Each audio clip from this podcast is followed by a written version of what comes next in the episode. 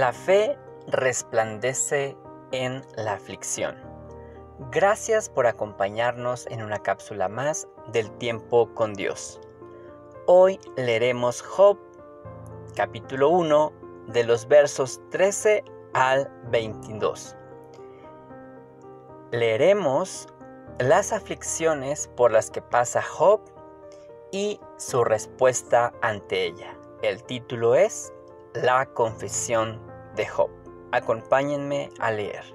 Un día, mientras los hijos y las hijas de Job estaban celebrando un banquete en casa del hermano mayor, un hombre llegó a casa de Job y le dio esta noticia.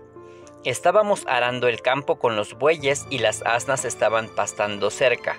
De repente llegaron los sabeos y se robaron el ganado y mataron a cuchillo a los hombres. Solo yo pude escapar para venir a avisarte.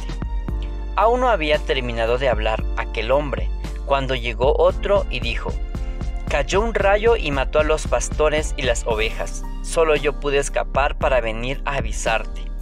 Aún no había terminado de hablar ese hombre, cuando llegó un tercero y dijo, Tres grupos de caldeos nos atacaron y se robaron los camellos y mataron a cuchillo a los hombres. Solo yo pude escapar para venir a avisarte. Aún no había terminado de hablar este hombre cuando llegó uno más y dijo, Tus hijos y tus hijas estaban celebrando un banquete en la casa de tu hijo mayor cuando de pronto un viento del desierto vino y sacudió la casa por los cuatro costados, derrumbándola sobre tus hijos. Todos ellos murieron, solo yo pude escapar para venir a avisarte. Entonces Job se levantó y lleno de dolor se rasgó la ropa, se rapó la cabeza y se inclinó en actitud de adoración. Entonces dijo, Desnudo vine a este mundo y desnudo saldré de él.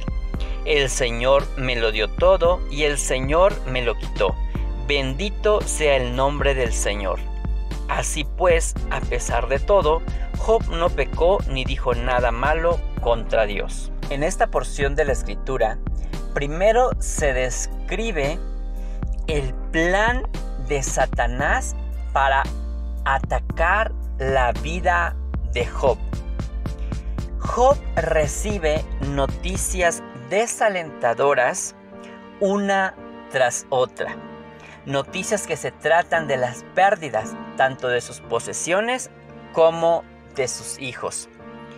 Me causa curiosidad que ante los desastres que estaban ocurriendo, siempre quedaba una persona para llevarle la noticia a Job. Recordemos que Satanás estaba intentando destruir la integridad de Job y es por eso que siempre quedaba una persona para llevarle la mala noticia que causaran un impacto negativo en el corazón de Job. Siempre vamos a escuchar voces que van a tratar de desanimarnos en nuestro caminar con Dios.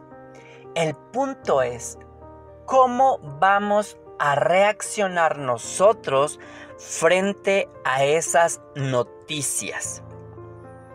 A mí me asombra, me anima y me inspira la forma en cómo reaccionó Job. Él se postró en tierra para adorar a Dios y expresar su dolor.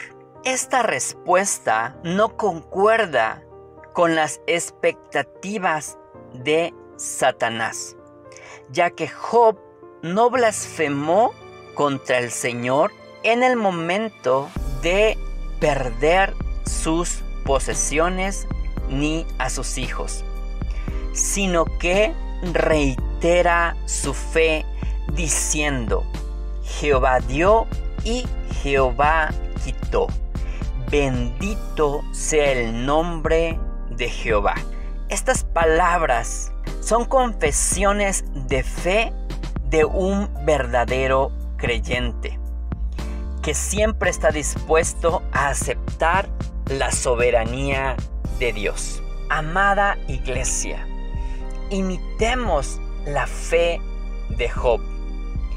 que nuestros ojos estén puestos en el cielo, recordando que nuestro Dios tiene el control absoluto de cada situación y que nuestro corazón tenga una actitud de gratitud y adoración y que estemos convencidos de que Dios es el que da y Dios es el que quita y que digamos que bendito sea el nombre de nuestro Dios.